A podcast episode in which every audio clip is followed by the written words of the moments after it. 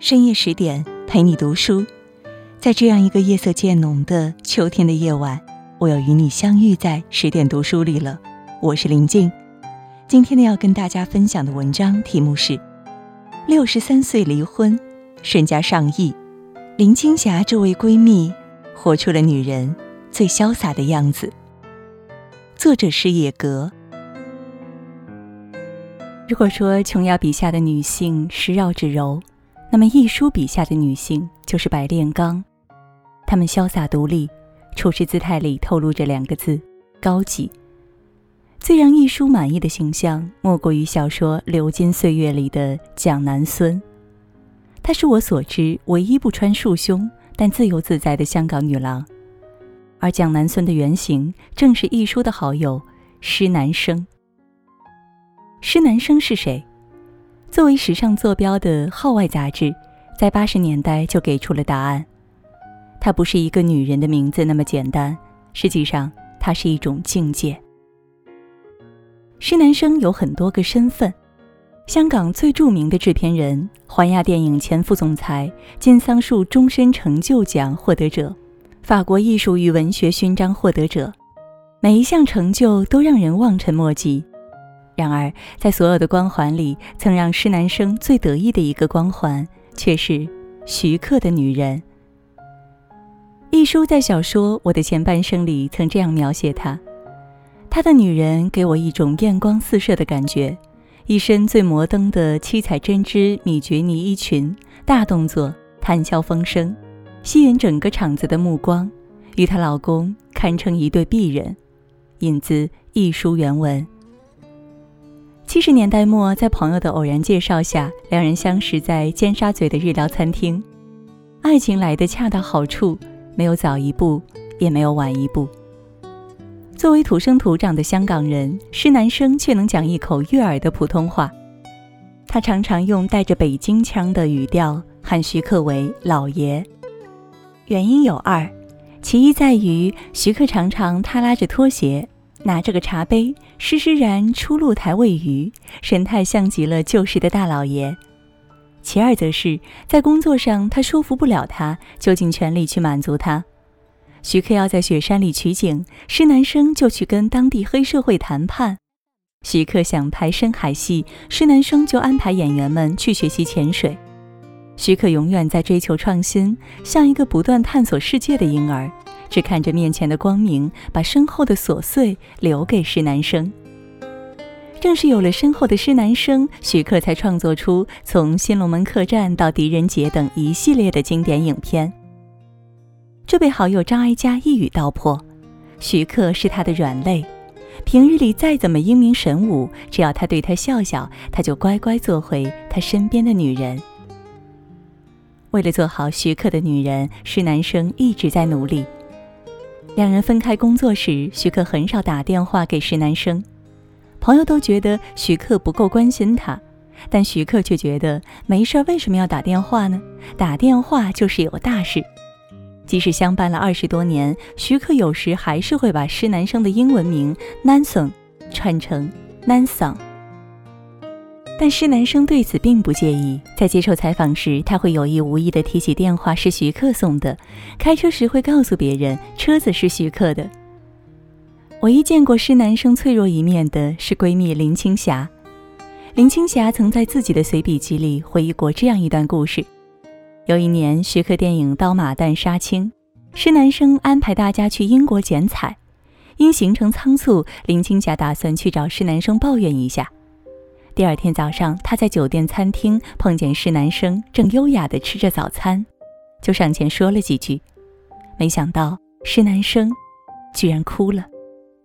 那天是他与徐克的纪念日，结果却是他一个人过的。而那一年，徐克与叶倩文的绯闻正闹得沸沸扬扬。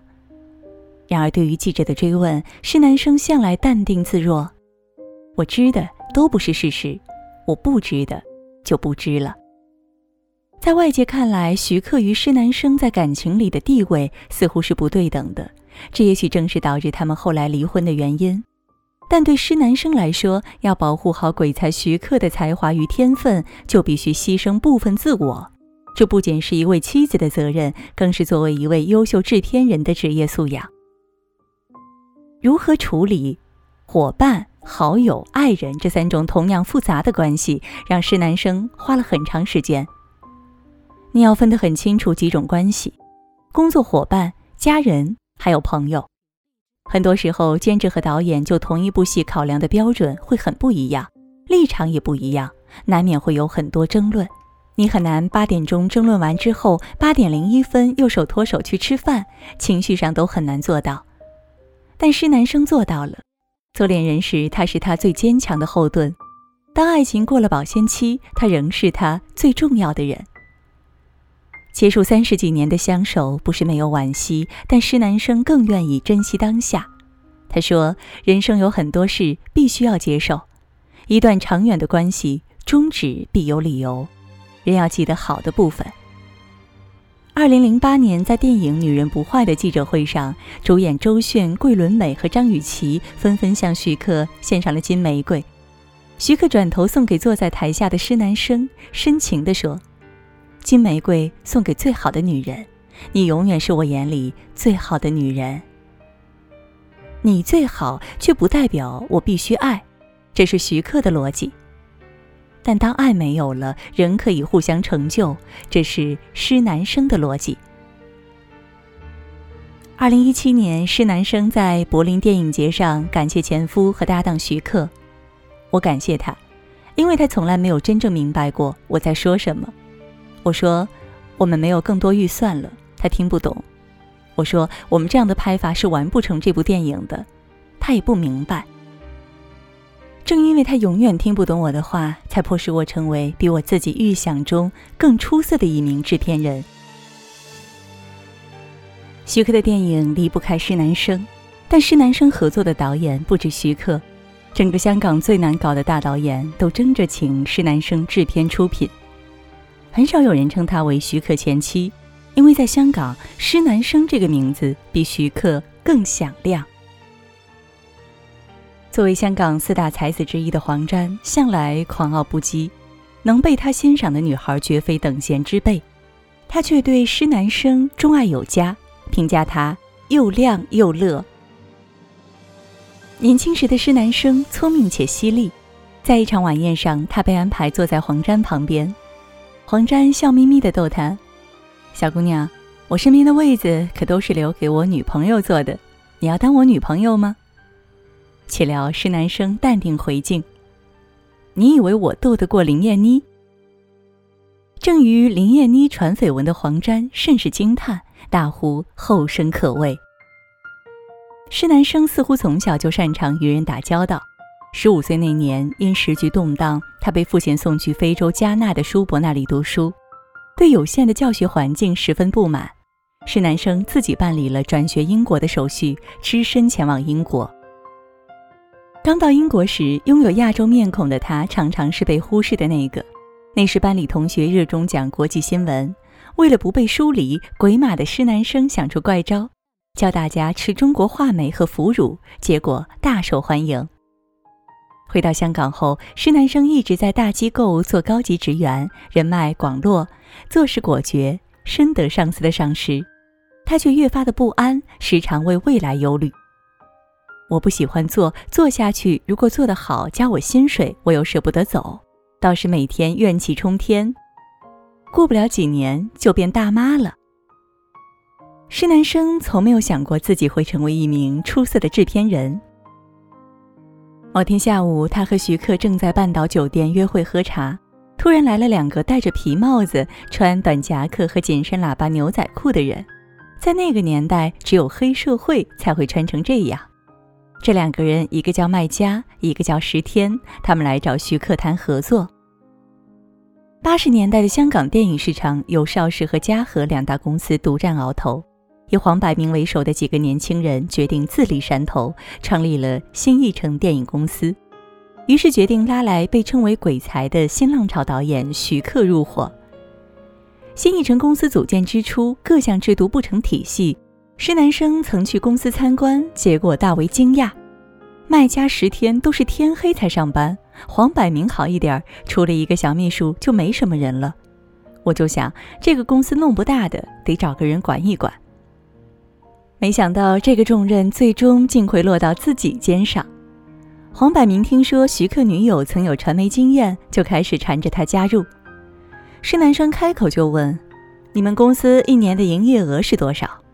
黄百鸣想了半天：“你觉得呢？你们打算有做到多大规模？你觉得呢？”施南生一时觉得十分好笑，并没有当真。有一天，黄百鸣突然对他说：“我把你这个月的薪水存到你银行户口里了。”实在不好意思拒绝，施南生误打误撞地进入了电影的大门，从此开启了自己的黄金时代。一切都是从零做起，必须在短时间内将混乱的公司理出个头绪。他从明细预算开始，一手设计了新艺城制片的行政管理模式。他制作的费用支出合同，二十年后还被许多公司效仿使用。在施南生的努力下，公司的各项制度都有了规范，终于进入了正轨。后来，曾志伟和泰迪罗宾相继加入。六个长相奇特的怪咖，加上美丽的施南生，像极了金庸笔下的快意江湖。于是人们称他们为“新艺城七怪”。七怪分工明确，六个男人负责搞创作，唯一一个女人施南生担任日常行政、制片、发行、宣传等管家婆的工作。施南生笑称，那时像是在带动物园一样，每天一个个喂食后，就让他们去干活。公司的基地设在麦家公寓的书房里，这间小小的房间被称为“奋斗房”。七个人每晚在房间里通宵达旦，疯狂思考新点子，度过了热血澎湃的青春时光，也创造了行业神话。很快，《最佳拍档》《开心鬼》等电影票房大卖，新艺城后来居上，以黑马的姿态分割了被邵氏和嘉禾垄断的电影市场，形成了三足鼎立的局势。黄百鸣称，这个大功劳施南生占了一半，他掌控发行环节，什么片儿能卖出好价钱，什么角色戏码既能够讨好大众欢喜，又被院线老板青睐，他最清楚。然而施南生并不满足于此，他的视野比六个男人更加开阔。新艺城在香港市场势头正火时，他就想到要拿电影去戛纳卖钱。刚到戛纳，他形容自己像沙漠里的一粒沙。于是他带大家一起去研究别人的技术，了解国际市场需求，为华语电影进军国际开辟了道路。没有人能否认，施南生带领着新艺城见证了香港电影的黄金岁月。美国权威杂志《综艺》将施南生评为五十位最具影响力的电影人之一。新艺城七怪因矛盾解体后，施南生与徐克创立了电影工作室。徐克追求自由的创作空间，整个公司的发展规划全都掌握在施南生的手里。他秉持着不要亏本、不要丢脸的原则，制作出了大量优秀的电影，其中就包括享誉国际的《英雄本色》与《倩女幽魂》。在港片示威的九十年代末。施南生作为第一批北上的香港电影人，在不被看好的情况下，用一部《无间道》在中国影史上再次留下了浓墨重彩的一笔。小说家倪匡平最恨人家说他矮，但他却愿意在施南生面前放低身段。他说：“论 EQ 和 IQ，他都比我高，我拜得心服口服。”在一个男人主导的时代里。施南生始终是名副其实的大姐大。一书曾说过自己的理想状态：五十岁的时候，仍是很 smart 的，头发剪得短短的，烫个漂亮的款式，穿麂皮鞋子，白色衬衣，仍然是瘦子，样子一点也不丢脸。一书没能达到的状态，用来形容七十岁的施南生，却再合适不过。施南生不是传统意义上的冻龄女神，岁月并没有放过她曾经青春的面容，却又仿佛未曾在她身上留下痕迹。